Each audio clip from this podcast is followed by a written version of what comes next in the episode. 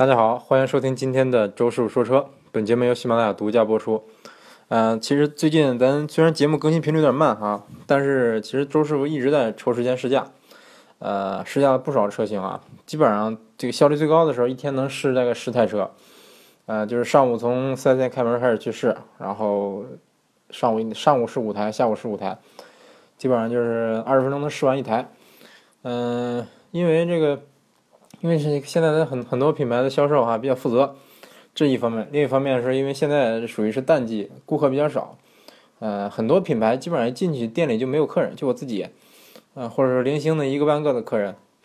因为我一去那很显眼，自然会有销售过来接待我。那试驾完以后，呃，因为周叔要装作这个买车的样子，所以说还要跟跟销售谈一谈那个比如优惠啊、配置啊什么的。呃，所以说其实就比较花时间啊。比如说最理想的状态就是我一去，哎，我要试驾，比如说我要试驾什么什么车，试完试完试试驾完以后，哎，我要走了，给个名片，给拿个彩印就走，这是效率最高的时候啊。所以说我最喜欢试驾的这个几个品牌，一个是大众，一个是哈弗。为什么呢？就是因为因为销量太好了。虽然说现在是淡季啊，去其他品牌的这个店里，你比如说这个什么日产呐、什么标致啊、雪铁龙啊。这些品牌基本上店里没人，没有没有顾客，但是你你到大众店，尤其一汽大众，我勒个去，里边全是人，全是客人。我进去没有销售搭理我，别的这个别的四 S 店基本上那个桌子上会会摆着几沓名片，一般都是四沓或者五沓或者六沓，就是就是当班的销售。大结果大众那儿摆着一共十八盒名片，呃，也就是说这至少有十八十八个销售，但但这些销售一直在忙来忙去，哎，所以说虽然说现在是这个淡季。但是 看来这个大众的销量还是不差，嗯，导致我一进去就没人理我，呃，但是我我是很喜欢这种感觉，因为他没人理我，我就我就可以进去爱干啥干啥，是不是？这这儿看看那儿摸摸，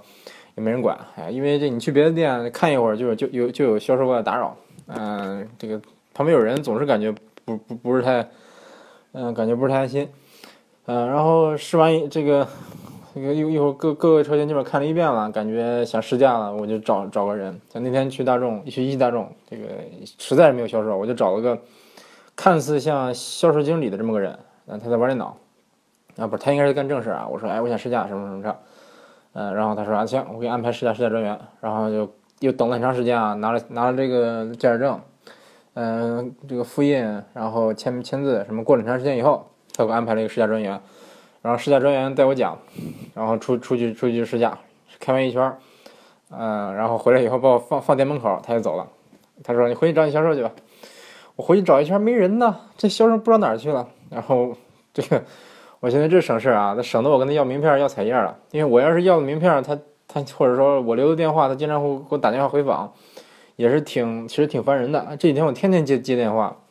这个钱包里攒了一沓名片，各个四 S 店的销售的名名片。呃，然后整天都有都都有这各个店给我打电话，今天宝马给我打，明天，比如明天一那个丰田给我打，然后后天马自达给我打，经常有人给我打电话，所以也是挺烦的，啊，所以我特别特别喜欢大众啊，这点我特特别喜欢，就是省事儿。还还有这个，我我特别想想补充一点，就是哈佛的销售他们的这个态度，真的让我有点难以接受啊。你像之前我觉得大众态度不好，但是人态度不好，顶多就是你来了不搭理你不搭理你。是不是没有说没有说我去找他，他不理我，我去找他，他人还是说客客气气的给我安排了试驾。但是那天去哈佛店里，我看就两个销售在那儿站着说话，我不知道在干啥。然后店里也有一些客人，好像有的有人在办提车手续，但是这两个销售明显是在说话，我不知道他们说什么啊。然后是我们两个人店里看了一圈，去这个哈佛像什么 H H H 一 H 二 H 四有没有 H 四？还没有 H 四，H 一 H 二 H 五 H 六。H 八、H 九，嗯，反正那店里的车都做了一遍，店里摆了好几好几台 H 六啊，反正各种各样的 H 六，反正全全做了一遍。然后跟那个销售说想试驾，然后这这销售 A 一脸不情愿的，这个说哎你去带吧，然后那个说哎算不行不行你去带，啊销售你带吧你带吧，这俩人俩人在那互相推，啊后来过了一会儿那个女销售那那行行那我带吧，然后一脸的不情愿的，这个反正反正我是看着不爽，然后。这个这家家长带不带？那家长拿过来，复印完以后，大家签个字儿，然后把这个第七条画下来，说第七条，好好好好看。这个你出这个意思是什么？出现了任何什么什么，我们不负责，全是您自己承担，怎么着？啊，签字吧。大概就这么个态度。然后出去以后，他说我先带你走一圈，然后你再自己开，然后就带我走，真带我走了一圈，把车给我了，啥都不说，一路上一句这个介绍这车的话都没说。不是你说我，你说我们是看着像买不起哈佛的人嘛？是不是？我我反正我是我是我我感觉我们还是看着挺像买车的人的哈。他也许是看看我比较年轻，不是我年轻归年轻，你觉得我连哈佛 H 六都买不起吗？是不是？这个有点有点不高兴，反正就一脸那什么，一脸那，呃，就一脸不情愿、不情愿、不情愿的表情啊。反正然后回来以后，回来以后也没有问问我们什么时候买车，就不用像没像其他其他销售那样问我什么时候购车呀、什么时候用车呀、怎么着怎么着，完全不问。后来到店门口把我撂下，说然后然后然后就就那啥了啊。我说行，你给我给给我名片吧，拿着名片我们就走了。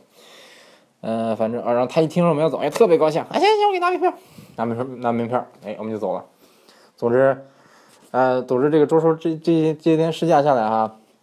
嗯，最不满意的销售，或者说最不满意的四 S 店就是哈弗。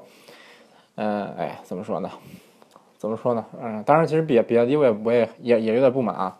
一个比亚迪，一个海马，为什么不满呢？啊，还有吉利。呃，那个吉利我估计是一个是应该是个例吧啊，反正我们这儿吉利的店特别奇葩，它一个店里只有一款车，有一个有个吉利店只卖帝豪，另一个吉利店，嗯，是是啥呀？我我我也忘了啊，反正我去找，我想去看博瑞和博越都没有，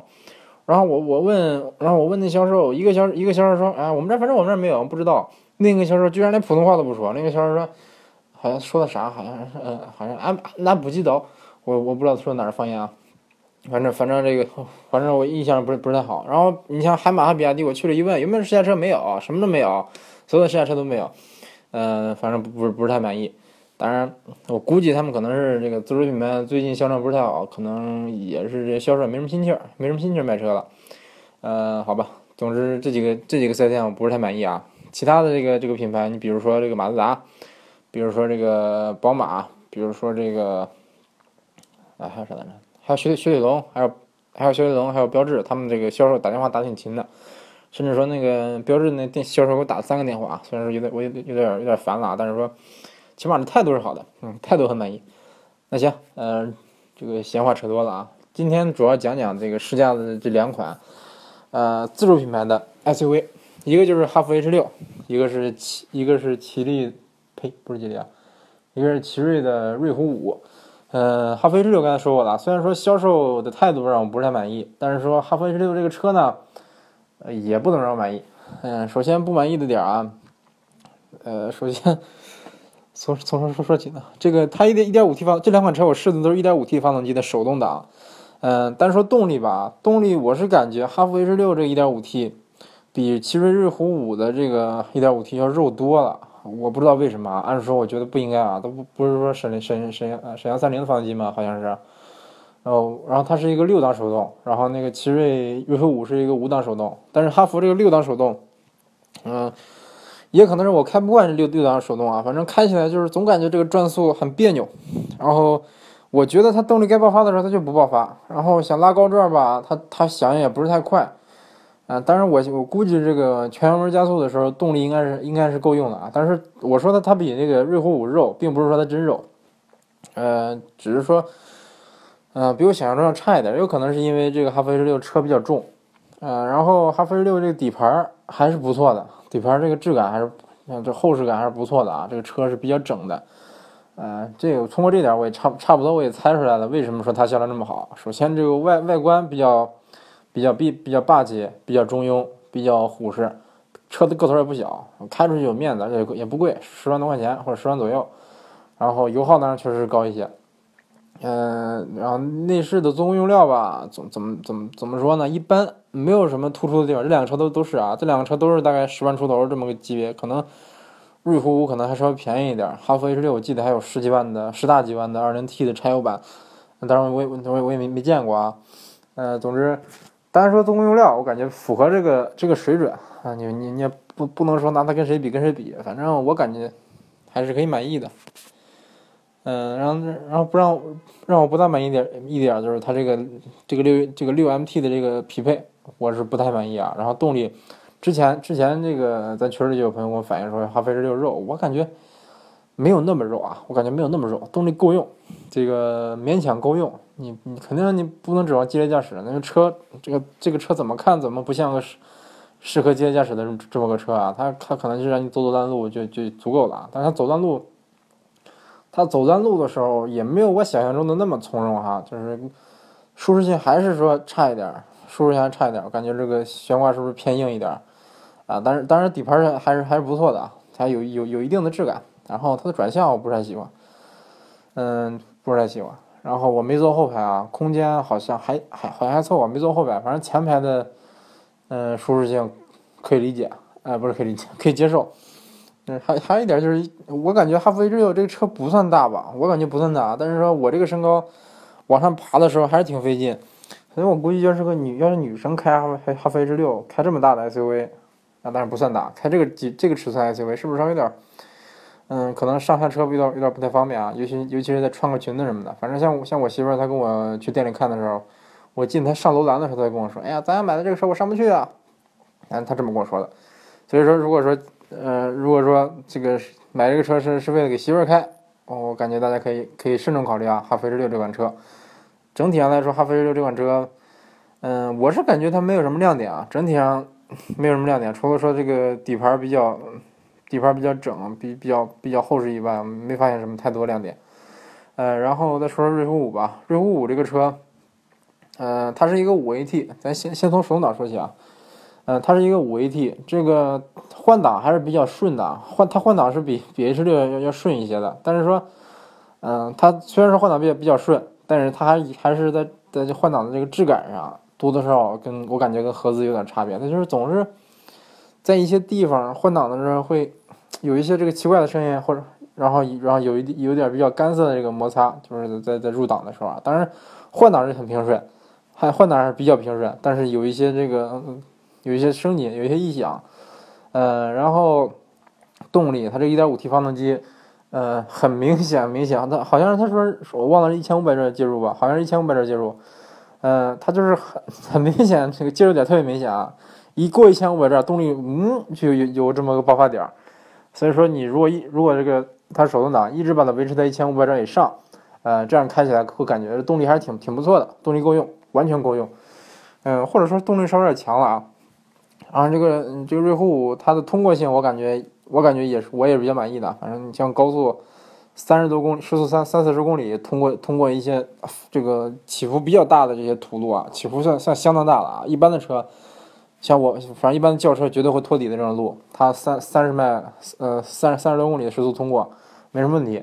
嗯，这点我感觉，我感觉反而说好像还是还比这哈弗 H 六稍微强点啊，我不知道是错觉还是怎么回事。反正这点让我挺满意的。然后配置也还是蛮高的啊，里边也也有一些稍微乱七八糟点的配置。嗯，总之这个，而且这个你这个在公路公路行驶的情况下，它的这个底盘，无论是底盘啊、悬挂啊。什么的都比我想象中要强。这个之前就听说奇瑞最近它一直向这个它的这个底盘条件什么都是向欧洲靠拢，现在感觉还真是。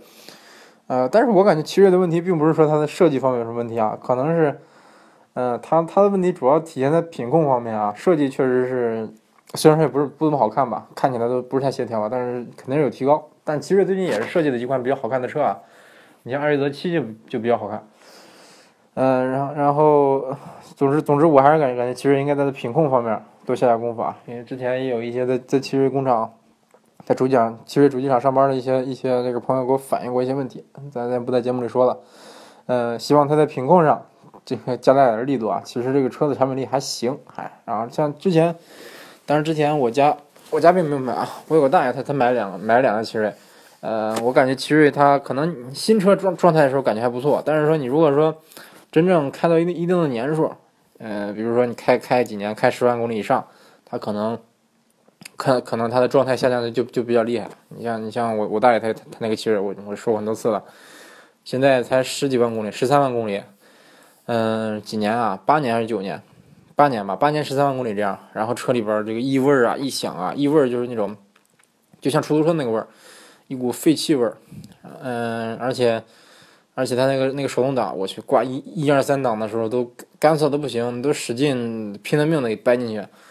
嗯，哎呀，不不不不说了，不说了。这个就是我我我其实不应该老拿这个之前老奇瑞的那些你的印象来来评价评价这个新奇瑞的新车，主要是主要是我最近身边倒没有什么没有怎么最近几年买买奇瑞的这个车主啊，所以说我也我也我也不大敢保证。但是总之你要单说产品力方面，单说给我的感觉方面，我感觉，嗯，我感觉大体上怎么说呢，对得起它这个价格，但是明显它。就它明显是你，不能说说就就就就赶超合资了，或者说就超越合资了，这还这还谈不上。嗯，只能说在在同级别的这个自主自主品牌里边，感觉做的还不错，但是跟合资有差距，是明显有差距啊！就就是从我坐进车就坐进车里那一瞬间，一开起来就感觉就就感觉有差距。虽然说我感我虽然说还是让我小惊喜了一下，然后小小的惊喜了一下。嗯，好，总的来说这两款车，哈弗 H 六和奇瑞瑞虎五，我对瑞虎五的感觉更好。啊，对，哈弗 H 六如果打六十的话，瑞虎我打八十五。对，呃，对，咱对对对自主品牌要求，嗯，也不能定那个太苛刻的要求。反正我大体还是比较满意的。然后那个奇瑞那个销售的小伙子，我也比较满意，嗯，比较满意，因为他，哎，怎么说呢？那个那个那个小伙子挺实在的啊。他跟我说，他跟我说，你看咱奇瑞的设计，他给我指的，你看咱奇瑞的设计不怎么好看啊。虽然不怎么好看，但是看着也不是那么不顺眼。这是他原话啊，就，感觉，我感觉你这这小伙子是有是有多不待见奇瑞呀？你你跟销售不是你你跟顾客是不是？你可以稍微你可以稍微吹一吹，是不是？稍微捧一捧，完全完全可以的。然后他还让我在车里，他还让我先让我体验了一下这个车的音响系统啊，估计是他们他们这个可能是之前培训的时候就是就是这么个流程，让我上车先让我体体验一下这音响。我我我我说实话，这这音响是什么玩意儿啊？你这这音响你就别让体验了，就是就是，好好吧，我有点不不明所以啊，我也不知道这个奇瑞他们这个销售体系是怎么培训的。你看这么个，你你这个这个车的卖点，我感觉完全不在音响上，是不是？其他方面有很有很有有很多这个可以介绍的东西，他给我介绍了音响，然后给我说了一些乱七八糟的东西。反正总的来说，其实瑞虎五这个车我感觉还还可以接受，对，还还不赖，反正比我想象中比我想象中要强不少啊。我记得之前在群里大鱼跟我说，说周师傅回去多试驾试驾这个自主品牌，会让你有惊喜的。啊，其实确实有一点小惊喜啊，但是但是这个惊喜我也预料到了，所以说其实也算不上多大惊喜啊。那行，今天简单，嗯，今天简单说了说这个这个试驾这这两款 SUV 车型，哎，还有一款，还有一款，对，还有这个这我不知道是算是 S 算 S 算是合资还是算自主啊，就是这个也是算前段时间比较火的观致。嗯，叫观致五 SUV，呃，这个车先外观吧，我觉得屁股还这个，首先我我这个很多人都说这个这车外观设计挺好看啊，我开始乍一看就觉得挺好看，但是离近了一看，发现哎，这车头车尾都有那么一点点不协调啊，这个车头有点像路虎，但是它那个，嗯，我感觉它设计远远没有说观致三那个车设计的那么那么那么协调，反正观致三我觉得非常漂亮，但是五观致五我觉得多多少少有点看着不顺眼。嗯，它的大灯设计，包括日行灯有点像这个路虎极光，然后它的尾灯设计有点像宝马，像这个五系它的这个 LED 光带，呃，然后它这因为嗯大家可能知道，观致它的设计师里边有大众的前设计师，这个有宝马的前设计师，所以说这个观致的车上面经常有很多大众或者宝马的影子，比如说这个观致三。我印象特别深的，我第一次坐上观致三观致三的时候，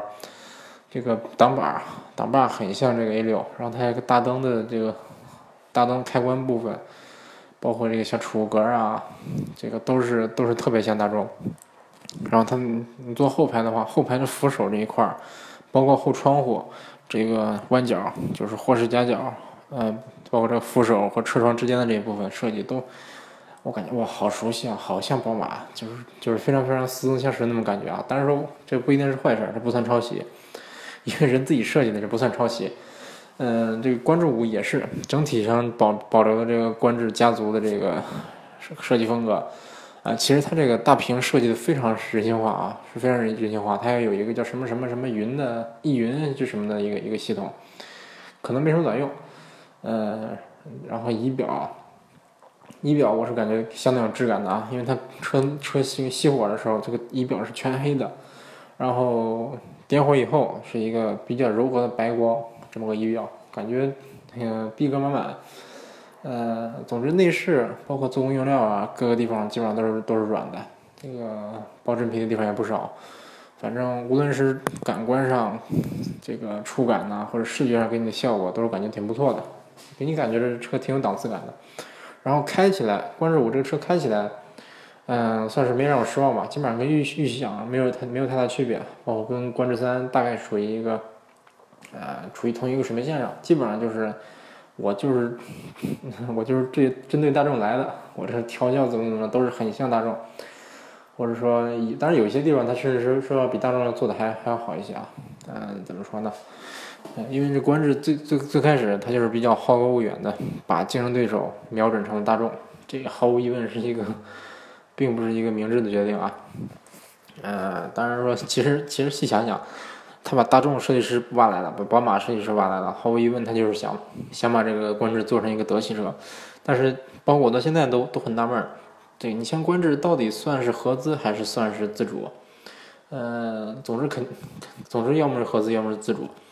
嗯，我感觉它是一个可能是一个自主品牌的一个定位，然后但是它有一个合资的这么个背景，它是产品力什么的也是说，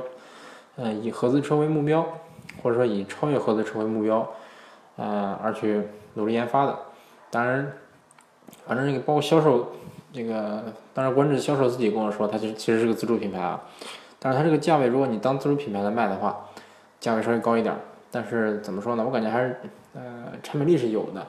产品是不错，稍微贵一点。如果说你后期有一个比较大的优惠的话，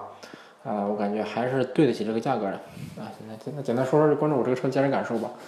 底盘非常厚实，非常有质感，无论是转向啊，这个各方面它的驾驶质感都不赖啊。唯一让我非常非常不满意的地方就是它这个变速箱的匹配，它你深踩油门以后。它就会一档一档的降，开始降一档，然后降一档。你因为别的车你基本油门到底，哪怕是你像美系车、法系车，它的自动挡就算反应再慢，你起码油门到底，它哪怕迟迟一秒，延迟一秒，它也会直接降两档或者降三档，直接把转速拉高拉高拉到四五千转，然后动力就爆发出来了。但是关但是关注五这个车，它是转速是噔涨涨一千，噔涨一千，噔涨一千，它是这么涨。就是它降档好像一档一档降，这点儿怎么说呢？嗯，不是太满意。就是说，如果你开这个车，你慢慢开，你就正常来说，这个市区这这这这种模式，这慢慢开，呃，它嗯给给你感受不错，就是一种很高级的这么个驾驶质感。但是如果说你想急加速，你激烈驾驶的话，它的变速箱严重拖后腿，严重严重的拖到后腿。但是它，但是说它其实，呃，底盘各方面，包括转向质感各方面都挺不错，都远远超过它这个，远远超过同级别的大部分合资车，呃，不能说远远超过吧，反正，呃，反正绝对是在主流主流水平以上的，呃，唯独唯独自动变速箱拖了严重的后腿啊，动力它这个试驾的那个车型好像是，一点五 T 一点六 T，应该是一点六 T 的车型，动力够用，因 因为这个。变速箱这个猪队友，所以说也没有给我太太太强的这么感受吧。但是大体跟我想预想的差不多，嗯，动力绝对是够用的啊，油耗也不算不算太高。嗯，总的来说，关注五这个车，呃，并没有给我太大的惊喜，哎，因为之前我对它的预期就很高，所以说没有什么惊喜。嗯，总的来说，这个车如果说你把它，你可以把它当一个便宜点的大众来买，嗯，差不多，基本上它各方面都比大众只强不弱。嗯，甚至说它在一些你看不见的地方，